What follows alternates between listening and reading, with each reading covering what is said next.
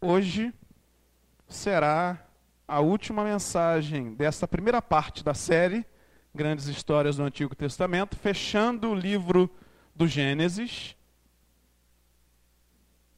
e a história de José. Gênesis 45, a partir do versículo 1 até o 15. Diz assim a palavra do Senhor. Então, José, não conseguindo se conter diante de todos os que estavam com ele, gritou: Saiam todos da minha presença. E ninguém ficou com ele quando José se deu a conhecer a seus irmãos. E levantou a voz em choro, de maneira que os egípcios o ouviam, e também a casa de Faraó. E disse a seus irmãos: Eu sou José. Meu pai ainda está vivo? E seus irmãos não lhe puderam responder de tão assustados que ficaram diante dele. E José disse aos seus irmãos: Agora cheguem perto de mim. E eles chegaram. Então ele disse: Eu sou José, o irmão de vocês, que vocês venderam para o Egito. Agora, pois, não fiquem tristes nem irritados contra vocês mesmos por terem me vendido para cá, porque foi para a preservação da vida que Deus me enviou adiante de vocês.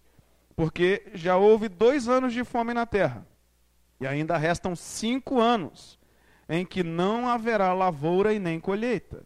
Deus me enviou adiante de vocês para que fosse conservado para vocês um remanescente na terra e para que a vida de vocês fosse salva por meio de um grande livramento.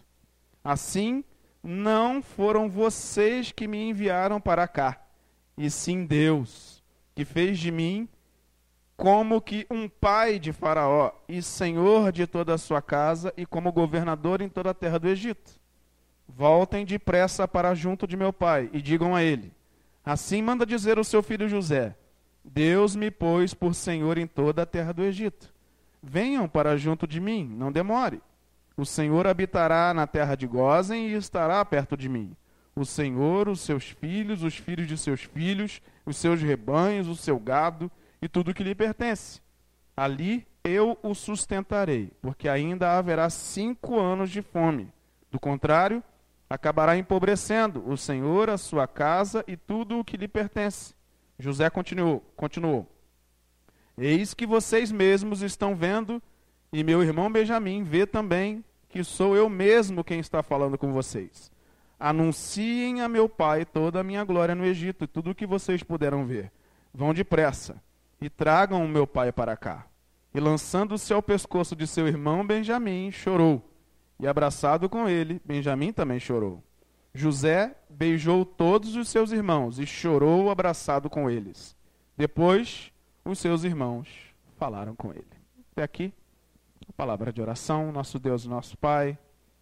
Dá-nos entendimento do alto nesse tempo de meditação na tua palavra. Fala conosco, Senhor, e dê-nos instrução que vem do céu. Assim nós clamamos a Ti em nome de Jesus. Amém e amém. Só para recordar, na última mensagem nós vimos a primeira parte da história de José, começando lá no capítulo 37 de Gênesis, quando José teve aqueles sonhos. Né, ele teve dois sonhos e ele com coração puro e até um pouco inocente, conta aos seus irmãos. Um sonho que mostrava ele. É, primeiro, ele era um feixe grande e tinha outros feixes pequenos que se encurvavam diante dele. Esse era o primeiro sonho. O segundo sonho eram os astros, né, o sol, as estrelas, e aqueles astros menores se inclinavam diante, diante de um astro maior. E como José contava com o amor do seu pai, é, Jacó, os seus irmãos ficaram muito aborrecidos com tudo aquilo. E a Bíblia vai dizer para nós que a, irritação deles piora quando José ganha uma túnica colorida, a túnica talarca. E aquela túnica então chama a atenção de todos, e ao ponto dos seus irmãos planejarem a morte de José. Mas Deus não permitiu que isso acontecesse. Um, um dos seus irmãos, o mais velho, intervém e diz para jogá-lo numa cisterna e quando passa uma caravana de ismaelitas, a Bíblia diz que os irmãos vendem José para aquela caravana de midianitas e ismaelitas que estavam indo para o Egito. Isso é a história que está no capítulo 37 de Gênesis. O 38, nós vimos a história de Judá e Tamar, uma história paralela, né? Eu vou pular essa história aqui, se você quiser, você ouve o outro áudio, se você não ouviu. Mas aí no capítulo 39 de Gênesis, diz que chegando lá no Egito, José é vendido para um homem chamado Potifar, que ele era o capitão da guarda de Faraó. Aquele homem vê em José um ótimo escravo, porém Deus abençoa José como mordomo da casa de Potifar. De tal maneira que agora Potifar coloca tudo sobre a tutela de José. Ele comanda a casa toda. E a mulher de Potifar vê aquele jovem bonito, belo de porte, e intenta contra ele, tentando seduzi-lo. E ele, temendo ao Senhor, diz que não faria tal maldade contra Potifar e nem pecaria contra Deus, tomando a mulher de seu senhor, que de fato seria um erro gravíssimo. E ele honrando a Deus, na verdade, é vítima de uma emboscada daquela mulher, que diz que foi atacada por ele, prende a sua roupa, e o que acontece com José? José é preso. Ele é posto injustamente na cadeia, e chegando lá, Deus também o abençoa. Pois é, irmãos, porque o nosso Deus nos abençoa onde quer que nós estejamos. Aquele homem agora tem a bondade do carcereiro, que confia nele, entrega-lhe as chaves do cárcere diz assim: cuida aí para mim de todo mundo. E José fica preso ali um tempo. Lembrando que a história de José começa com 17 anos e os anos vão se passando. Aí, certa vez, Faraó fica aborrecido com dois de seus é, empregados, o copeiro e o padeiro manda prender. E prende aonde? naquele cárcere de Potifar. Ou seja, agora José tem dois homens que estão conectados diretamente a Faraó. Aqueles dois homens têm sonhos. Contam para José. José interpreta aqueles sonhos. Um deles, que é o padeiro, foi morto.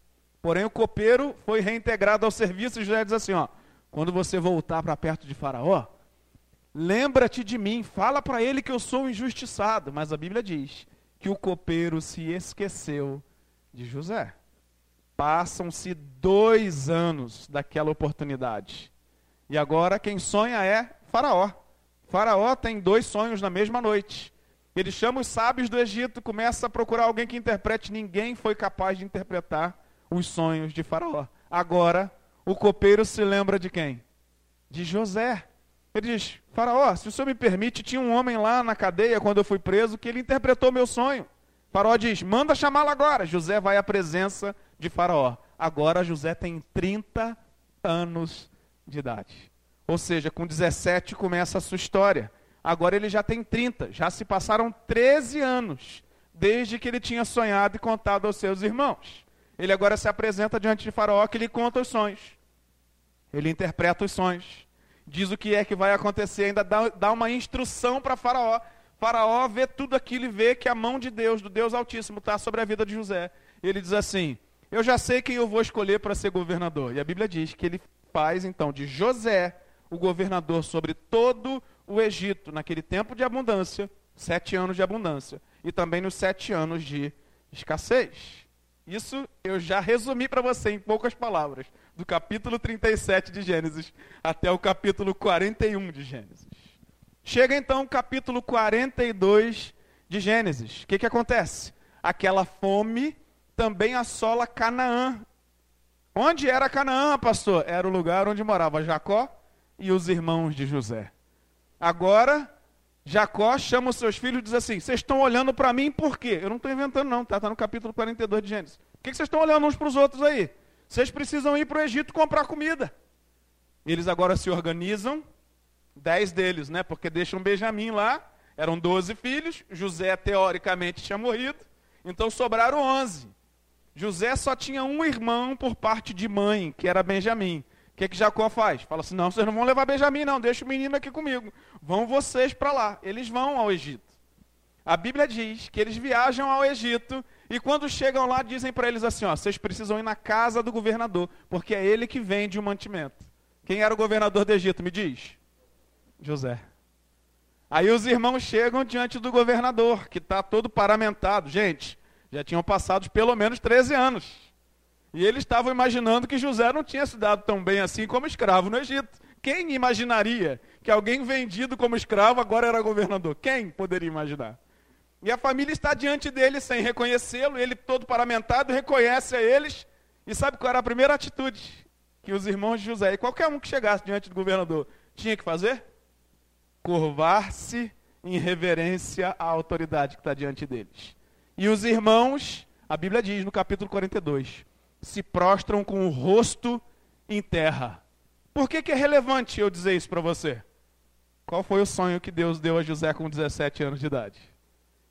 Que ele era um feixe grande e que os seus dez irmãos, na verdade onze no sonho, estavam se curvando diante dele. Quando ele conta para os irmãos lá com 17 anos, o que, que eles fizeram? Riram dele, debocharam dele e ficaram com raiva daquilo. Treze anos se passaram. E o tempo e o próprio Deus trouxeram à tona a revelação de que aquele sonho era real e era de Deus. E aquilo estava acontecendo na prática. José vê aquilo, ele é tomado por uma comoção, ele se segura, se contém, e ele então começa a lidar com seus irmãos. Como? Irmãos, é possível que alguns de nós, nesta hora, na posição de José, sentíssemos algumas coisas no nosso coração e na nossa mente. É possível. E não coisas boas. Ah! Agora vocês vieram aqui, né? Vocês me venderam lá atrás, agora eu sou governador, vocês vão me pagar. José poderia ter feito isso, mas não é o que a Bíblia diz que ele fez. A Bíblia diz que quando ele tem toda aquela comoção e se contém, ele agora diz assim, falando rispidamente como autoridade que era, ele diz assim: Vocês vieram aqui espionar a nossa terra? É isso? Vocês estão tentando é nos roubar, mas ele já tinha reconhecido os irmãos. Aí um olha para o outro e diz: Não, Senhor, que isso? Nós somos teus servos. Olha ele se humilhando cada vez mais, sem saber que é José. Ele diz: Não, vocês vieram espionar a terra, eu conheço bem essa gente. Esses hebreus não são fáceis, não. Vocês estão aqui espionando para depois ir lá e voltar com uma tropa e roubar nosso alimento. Sabe o que eu vou fazer? Eu vou mandar prender vocês. Ele diz, não, Senhor, não faça isso. Aí ele, por que, que eu não devo fazer? Ele diz, porque o nosso pai é velho. Nós deixamos um irmão em casa. A nossa família são de pessoas boas. Nós até tivemos um irmão, mas ele desapareceu. Aí ele diz: E o pai de vocês? Está bem? Está, está bem. E esse irmão aí, como é que ele está? Ah, ele está bem também. Então vamos fazer o seguinte: vocês vão ficar na prisão aqui por três dias. Depois de três dias eu libero vocês. Ficaram presos. Três dias presos. Lembre-se, José tinha passado mais de dois anos na cadeia, lembra disso? Ele só prendeu os irmãos dele por três dias. Assim mesmo, preservando a vida deles. Porque os egípcios quando descobriam que hebreus, que eram pastores de rebanhos, que chegavam lá, era abominável a um egípcio ter um pastor lá. Sabe o que eles faziam? Perseguiam e matavam. José sabia disso. Ele estava, na verdade, não punindo os irmãos, mas preservando a vida deles. Porque uma vez que eles fossem presos, agora ele estava sobre a tutela do governador. Então ele só poderia dizer quem morre e quem vive. Está entendendo? que ele poderia fazer o mal, mas ele estava fazendo o bem para os seus irmãos. Depois de três dias, ele os libera, manda encher todos aqueles é, é, sacos de mantimento e entregar a eles. Não só isso, sabe o que, que José faz? Chama o administrador da casa dele e fala assim: ó, pega o saquinho de dinheiro deles e coloca de volta dentro dos, dos pacotes de mantimento para eles levarem de volta. Mas deixa eu falar com eles antes. Aí, enquanto os homens estavam lá arrumando os mantimentos, os irmãos de José chegam e dizem assim: Olha só, vocês vão embora. Vocês podem ir. Porém, vocês vão trazer de volta aqui o irmão mais novo de vocês. Benjamim, não é isso? É. Vão trazer eles para cá, ele para o Egito. Não, nós não podemos fazer isso, governador. A única recomendação do nosso pai é que o nosso irmão mais novo não viesse. Ah, é? Então vou prender um de vocês aqui um vai ficar preso, pode ir os outros. Vocês só tiram esse irmão que ficar aqui se trouxerem o mais novo. E eles vão embora para casa. Nove agora, né? Voltam para casa aqueles nove, ficando um preso lá, com, como garantia para trazer Benjamim até José. E aí, no meio do caminho, eles param para dar água para os animais, resolvem abrir a sacolinha de mantimento. Quando abre a sacolinha de mantimento, o que, que eles veem lá dentro? O dinheiro. Aí um olha para o outro e diz: Meu Deus, e agora? Eles vão dizer que nós somos ladrões, nós nunca mais vamos sair do Egito. Eles ficam apavorados, vão embora para casa, chegam lá, conta tudo para o pai. Jacó ouve aquilo e diz: Vocês estão trazendo desgraça para minha casa. Vocês já perderam José lá atrás. Agora tem um preso lá no Egito, ainda querem levar mais um Benjamim. Eu é que vou morrer. É o pai dando né, o seu, seu calibre ali diante dele, né? O velhinho já dizendo: Eu vou morrer com isso. Eu não aguento essa situação, não. Vocês vão matar esse velho. E aí os filhos dizem assim: Pai, vamos aguardar então. A Bíblia diz que eles deixam o tempo passar de tal maneira que o mantimento que eles compraram no Egito acaba. E agora? Não tem comida em lugar nenhum a não ser no Egito. E eles tinham que voltar para comprar. O pai os chama e diz: Vocês vão esperar a gente morrer? Volta lá no Egito para poder comprar mantimento. Ele diz: Pai, você esqueceu? Você esqueceu que para voltar lá a gente tem que levar Benjamim, senão não volta ninguém para casa, vai ficar todo mundo preso. Ele diz: Não, tem outro jeito, vocês têm que ir lá, vocês têm que ajeitar essa situação. Aí o capítulo 43 diz que eles decidem voltar ao Egito. Como que eles decidem isso? Judá, um dos irmãos, chega diante de Jacó e diz assim: Pai, eu vou empenhar a minha própria vida, eu vou guardar a vida de Benjamim com a minha própria vida. Eu estou empenhando a minha honra e a minha palavra ao Senhor, que eu só volto se Benjamim vier. Deixa ele ir. Aí Jacó diz assim: bem, já que é assim, vocês podem ir. Ele abençoa os filhos junto com Benjamim e eles vão ao Egito novamente. Descem ao Egito, chegando lá no Egito, chega a notícia para José: ó, seus irmãos estão aí de novo para comprar mantimento, estão lá fora. E eles trouxeram o rapaz que você falou que era para trazer. Aí José: é mesmo? Então pera, pera, faz o seguinte: lá na minha casa, preparem um almoço, um banquete para receber os meus irmãos. Diz a eles que eu quero vê-los na minha casa. Só que eles não falaram nada do almoço a princípio. Aí, irmão, você imagina só, o coração já devia estar acelerado. Aí chega lá o capataz, o administrador, e fala assim: Vocês são, vocês são fulano de tal, filho de Jacó? Somos. Então, o governador mandou dizer que hoje o papo é lá na casa dele. Irmão, eu acho que ele deve ter estremecido os pés da cabeça. Na casa dele? E hoje ele mata todo mundo. Chegando lá, ele vai decapitar a gente. Não é possível, tem alguma coisa errada. Mas a Bíblia diz que José, ao meio-dia, coloca eles para dentro de casa e tinha aquele banquete. Aquela mesa arrumada. Tinha uma mesa para os egípcios, porque eles não se misturavam, né? Uma mesa para o governador e aqueles seus súditos mais próximos. E uma mesa para aquela família, que eram aqueles homens, no caso 10. Estavam ali, porque Benjamim estava e ele mandou soltar aquele que estava preso. 11, na verdade, né? Estavam ali naquela mesa. E todo mundo olhando um para a cara do outro. Nós vamos almoçar aqui? É mesmo? Nós vamos comer na casa do governador. O que está acontecendo? Ele chama o administrador e fala assim: ó, vai lá encher as sacolas de mantimento deles enquanto a gente almoça aqui. Manda trazer a porção. Olha só como é que José faz. Ele bota uma porção para cada irmão. E a Bíblia diz que para Benjamim, ele bota uma porção cinco vezes maior do que a dos outros irmãos. Aí todo mundo começa a olhar um para a cara do outro e diz: o que está acontecendo aqui?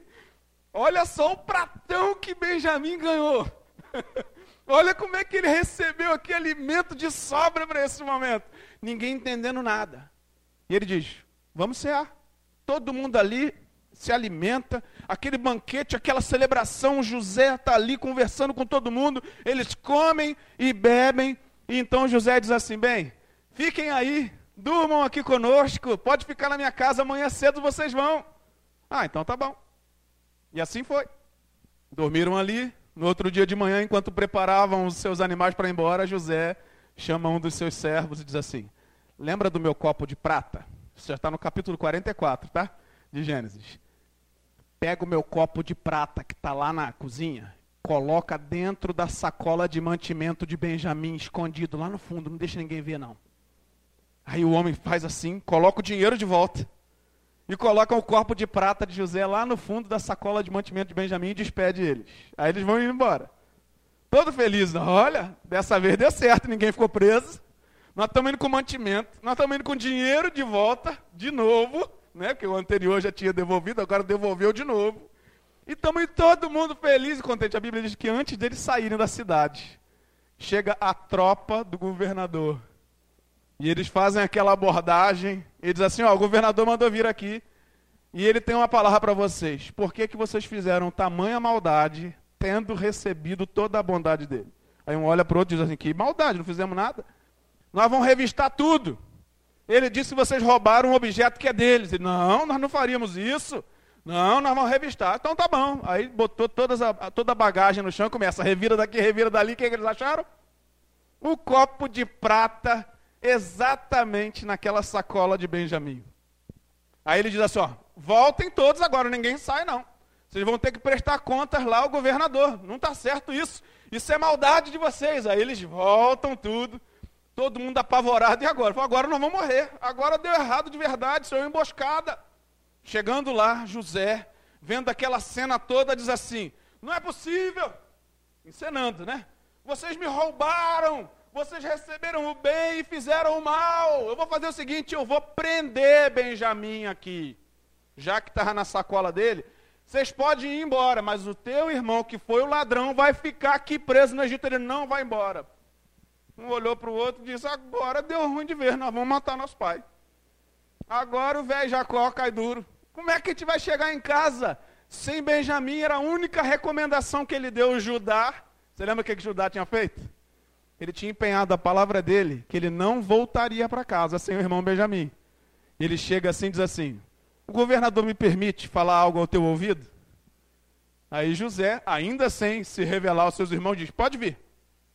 E ele chega ao ouvido do governador e diz assim: Olha só, preciso te contar uma coisa. Ele conta essa história. Meu pai não queria, eu empenhei minha honra e tal, deixa eu ficar. Estou resumindo aqui para você. Deixa eu ficar. Libera, Benjamin, a culpa é minha, deixa comigo. Eu, eu posso viver a minha vida inteira aqui, que está tudo bem, mas não faz isso com meu pai. Porque se você fizer isso, certamente o meu pai não suportará mais essa perda. E diz, mas por que outra perda? Aí ele fala, porque nós tivemos um irmão. Ele não está desaparecido. Na verdade, nós tivemos um grave problema com ele e ele foi vendido. Vendido para o Egito. Provavelmente ele já morreu, ele não existe mais. A gente não contou isso para o nosso pai. Nosso pai não sabe dessa versão da história. Ele acha que um animal feroz o matou. E nós já vivemos com essa dor e com essa culpa. Nós não podemos provocar mais este mal para o nosso pai. Nessa hora entra então aquilo que você leu comigo no capítulo 45 de Gênesis. Agora José se dá a conhecer aos seus irmãos. Por que, que ele faz isso? Por que, que exatamente nesse ponto ele decide que deve se dar a conhecer aos seus irmãos? Você percebeu que nós lemos o capítulo que é o clímax da história? Que é o ponto mais alto da história, o 45? Porque José percebeu que tudo aquilo que tinha acontecido já tinha uma outra, um outro desfecho, porque o coração daqueles homens já havia sido transformado. Porque Judá já estava arrependido de tudo que eles fizeram lá no passado. Eles disseram assim: Nós não queremos carregar mais esta culpa. Nós não queremos dar mais este desgosto para o nosso pai. E se você notou, mesmo José tendo trabalhado essas ações contra os seus irmãos, de ponta a ponta, o que vemos é ele testando o coração deles, para saber se já havia arrependimento genuíno neles ou não. Para que ele pudesse tomar uma atitude leal e de um homem de Deus. O que, que José faz? A Bíblia diz para gente que agora ele se revela aos seus irmãos. Só a Bíblia ficou aberta? Olha só os primeiros quatro versículos. Então José, não conseguindo se conter diante de todos os que estavam com ele, gritou: Saiam todos da minha presença. E ninguém ficou com ele quando José se deu a conhecer a seus irmãos. E levantou a voz em choro, de maneira que os egípcios o ouviam e também a casa de Faraó. E disse a seus irmãos: Eu sou José. Meu pai ainda, meu pai ainda está vivo? e seus irmãos não lhe puderam responder de tão assustados que ficaram diante dele. E José disse a seus irmãos: Agora cheguem perto de mim. E eles chegaram, Então ele diz: Eu sou José, o irmão de vocês, que vocês venderam para o Egito. Notou que José não fez uma cobrança? Percebeu? Qual cobrança ele está fazendo aí? Ele está pedindo prestação de contas? Não. Ele, na verdade, está rasgando o coração diante dele. Sabe por quê? Porque ele notou que a vida daqueles homens tinha sido transformada. Ele pede para os servos saírem de perto porque ele quebrou todo o protocolo do Egito. Um governador do Egito jamais chegaria perto de um pastor de rebanhos hebreu. Jamais. E a Bíblia diz que ele se aproxima deles, chora com eles. Irmãos, você já parou para pensar o remorso que esses caras carregavam? A dor que esses homens traziam consigo ao longo desses quase 15 anos passados? Irmãos, era algo terrível e José também poderia estar carregando uma dor pesadíssima dentro de si, mas o que a Bíblia mostra para nós é que José tinha uma visão completamente diferente daquela história. Ele não se deixou dominar pela amargura de tudo que ele passou, mas ele foi tomado por um sentimento espiritual de que Deus tinha dirigido todas as coisas para o seu bem. Romanos ainda não estava escrito, o livro aos Romanos. Mas José já sabia a verdade de que todas as coisas cooperam para o bem daqueles que amam a Deus e foram chamados segundo o seu propósito. Porque o Deus que inspirou Paulo a escrever esse texto aos Romanos era o Deus de José. E ele já sabia que Deus tinha agido assim, sabe por quê? Porque ele está enxergando algo no seu presente troca toda a sua visão de todos os males que ele viveu no seu passado. Você notou que ele não está resmungando pela prisão.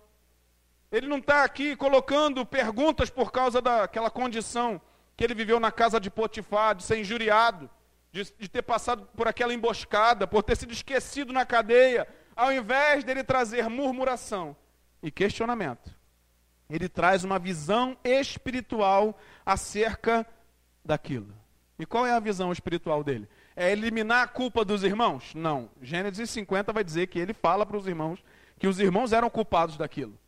Mas ele não atribui culpa ao ponto de cobrar deles, porque ele viu a bondade de Deus, até nos dias maus que ele viveu.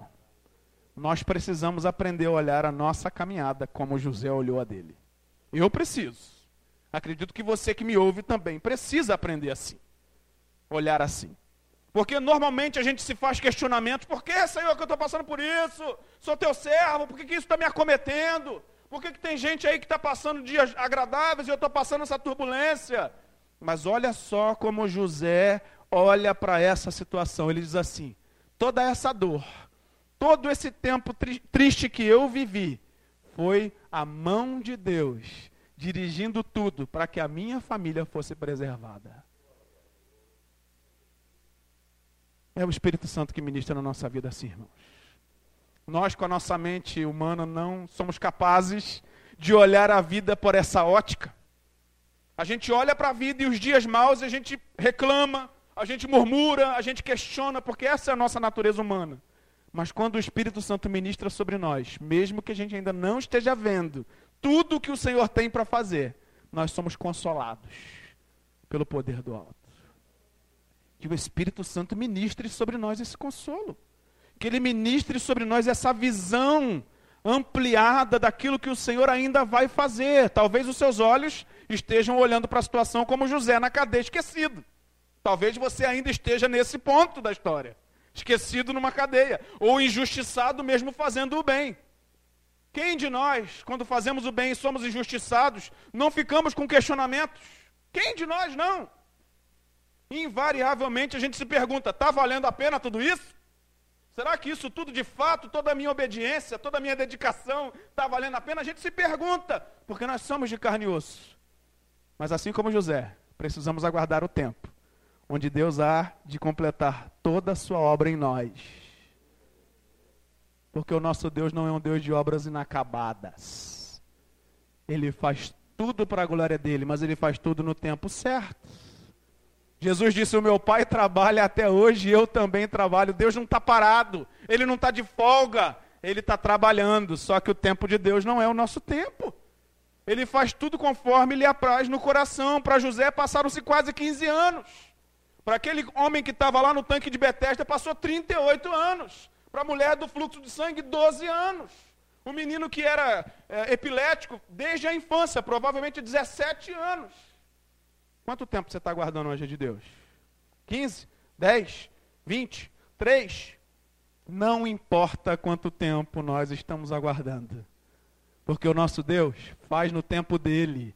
E eu te disse algumas semanas atrás, e vou repetir hoje. Se passar 20 anos, Deus é um Deus que restitui o tempo. Não foi tempo perdido, não. Ele controla o tempo, ele pode dar mais 20 para frente para você, mais 30, mais 50, quanto ele quiser.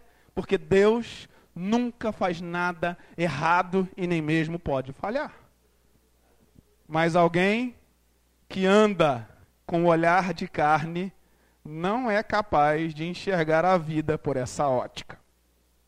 Por isso aqui fica o meu convite para você, meu irmão e minha irmã. Busque uma vida com Deus. Porque a Bíblia diz que o homem carnal discerne as coisas carnalmente, mas o homem espiritual discerne as coisas espiritualmente. Só tem um jeito da gente olhar para a vida como José olhou. Se nós formos pessoas que têm relacionamento com Deus. Porque Deus é espiritual, Ele é espírito. E nós precisamos ter essa vida, porque essa vida com Deus vai trazer maturidade para nós e a verdadeira espiritualidade. Ele disse para os irmãos assim: não fiquem se punindo agora, olha só, ele é que tinha que ser consolado e ele está consolando os irmãos, dizendo assim: não, não foi o mal que vocês me fizeram, não, foi Deus, foi Deus que me trouxe para cá. Olha o olhar desse homem. Ah, Senhor, dá-nos esse olhar. Dá-nos esse olhar diante dos dias difíceis. Dá-nos, Senhor, esse olhar diante das coisas que dão errado. Dá-nos esse olhar quando tudo parece perdido. Certamente nós precisamos disso. Todos nós precisamos disso. Note que até Faraó foi tocado por essa situação toda. Sabe por quê? Do versículo 16 do capítulo 45 até o 20, vai dizer que ele chega lá, José chega para o faraó e fala assim: Olha, meu pai está aí, está vindo para cá, na verdade, né? Meu pai está vindo para cá, meus irmãos estão aí. Ele fala: Seus irmãos? Ele é. Você lembra que eu te contei que eu fui vendido como escravo? Meus irmãos estão tá aí fora. Eu já me, já me apresentei para eles e Faraó se alegra. Gente, você está entendendo? Que um homem egípcio, que era o rei, que era considerado um deus, uma entidade é, divina ali no Egito, está reconhecendo que o Deus de José estava fazendo aquilo na vida de José. Você está entendendo o que está acontecendo? Aquele homem que devia se enfurecer, dizendo: Não, como assim? Vocês têm que adorar a mim, eu que sou Deus aqui. Ele está se alegrando. Sabe por quê? Porque aquilo que não era esperado de um governador, de um monarca como ele, o governador era José, né? Um monarca como ele, que era gratidão, ele estava demonstrando. Porque na hora que ele teve o sonho, que ninguém interpretou, José foi usado por Deus. E ele está reconhecendo que o Deus de José faz grandes coisas. Até o ímpio reconhece que o nosso Deus faz grandes coisas. E o que acontece então? Aqueles irmãos são liberados, voltam para Canaã. A Bíblia vai dizer que eles contam tudo para o pai. Gente, imagina Jacó, né? Israel agora o seu nome, né? Recebendo a notícia: pai, olha só, nós voltamos todos, mas temos uma notícia que é melhor do que senhor imagina. O seu filho José não está morto.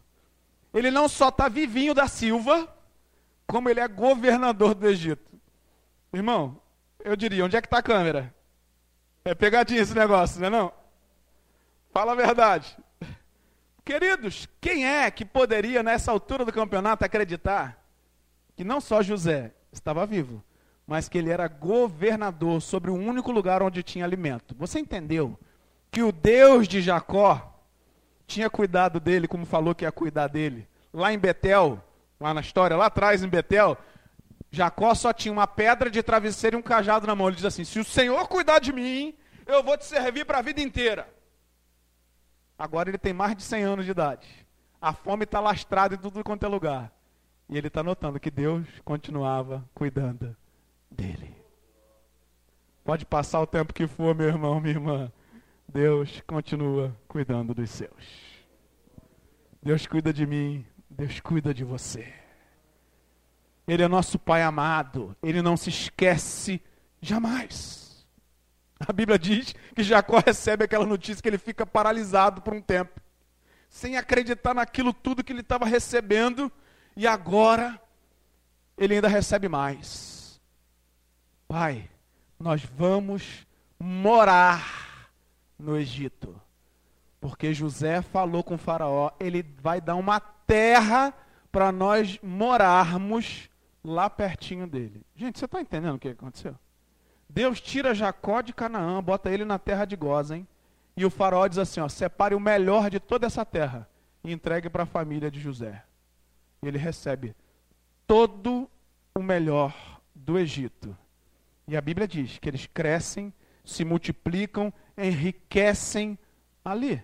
Aí agora Jacó já está velhinho, né? Bem mais velhinho do que estava antes. E ele fala para José assim: Eu queria conhecer meus netos. Traz aqui, eu não vi ainda. Depois de ter abraçado o filho, ter né, se congraçado com ele, aquela alegria toda. Traz seus filhos aqui. José tinha dois filhos, Manassés e Efraim. Ele fala assim: José, já que eu perdi tanto tempo de convívio com você, eu vou te recompensar da seguinte maneira: eu vou adotar os seus filhos como meus. Isso significava o quê? Que ele ia dar porção da herança dele para os filhos de José. Além de dar uma porção para José, ele ia dar uma porção para Manassés e Efraim. Aí José traz os dois meninos, coloca diante dele. Ele fala assim: Eu quero abençoar os seus filhos, traz aqui, mas a minha vista está ruim, traz bem perto aqui. Aí ele traz o mais velho e o mais jovem. Aí ele bota o mais velho perto da mão direita de Jacó. E o mais jovem perto da mão esquerda de Jacó. Por quê? Porque a bênção da primogenitura, lembra disso? Jacó tinha comprado a bênção de primogenitura lá de Esaú, né? Ele sendo mais novo foi abençoado, lembra disso? No lugar do seu irmão mais velho? Era a mão direita que dava a bênção, tá? Era a mão direita. Aí o que, que José faz? Pega o mais velho, coloca perto da mão direita dele, Pega o mais novo, coloca perto da mão esquerda dele. Aí Jacó faz assim, ó. Ele inverte as mãos, bota a direita sobre o mais novo e a esquerda sobre o mais velho. José olha para aquilo e fala assim: Eu acho que o papai não entendeu, não. Ele fala: Papai, olha só, tá errado, papai. O senhor trocou, o senhor colocou a mão direita sobre o mais novo e a esquerda sobre o mais velho. Ele disse: Eu sei, eu sei o que eu estou fazendo. Você entendeu? que ele está retribuindo a bênção que ele recebeu. Ele era o mais novo. E ele foi abençoado por Deus mesmo sendo mais novo. O que, que ele faz agora? De livre vontade, porque lá foi errado, né? Lá ele comprou a bênção. O que, que ele está fazendo agora? De livre vontade. Ele abençoa o mais novo e diz assim: A sua descendência será poderosa na terra. Fala para o mais novo. Depois você faz o exercício em casa e vai lendo aquilo que você não gosta de ler, que é a genealogia, né? Você vai lendo a genealogia aí que tem aí no Gênesis, você vai ver. Aí você chega lá no Novo Testamento, Mateus 1, você lê Mateus 1, depois você lê Lucas 3. Vai ler lá as genealogias e vai ver se a bênção de Jacó fez sentido ou não quando ele trocou assim. Você vai ver que Deus abençoa a geração de José através do filho mais novo dele. Porque o nosso Deus é um Deus que cuida da nossa geração. Ele não cuida só da gente, ele cuida dos nossos. Toda a família é apresentada a Faraó. Faraó acha graça diante deles, os abençoa. Porém, irmãos, como a vida de todos nós, Jacó ficou doente e faleceu. A Bíblia vai contar para a gente isso em Gênesis 48. Mas antes de falecer, ele abençoa todos os seus filhos, os doze. Ele dá a bênção patriarcal mas antes de morrer, ele diz assim: ó, Eu quero ser sepultado lá em Canaã, não é aqui no Egito, não, hein? Você promete, José? Ele prometo. Você vai me botar junto com Abraão, com Sara, com Isaac, com a minha esposa Lia, lá na gruta de Macpela. É lá que eu quero ser sepultado. A Bíblia diz que isso aconteceu. Que José honrou ali o pedido do pai, o último, e o Gênesis 50, que é o último, último capítulo, vai contar pra gente que agora quem morre é José. O tempo passa. Esse homem vive uma vida regalada, cuidada pelo Senhor, mas num dado momento, obviamente, ele também é recolhido né, aos seus antepassados, como a Bíblia chama. Ele morre. Mas no Egito fica uma grande descendência de hebreus, que só cresce, cresce, cresce. E ele antes disso já tinha instituído, sabe o que, José? Quando o povo já não tinha mais como comprar alimento, ele falou assim: me dá suas terras. Aí o povo trocou as terras por alimento. Agora não tem mais terra, o que a gente faz, José? Vocês vão ser nossos escravos. Os egípcios se, se tornaram escravos de Faraó para poder pagar pelo alimento.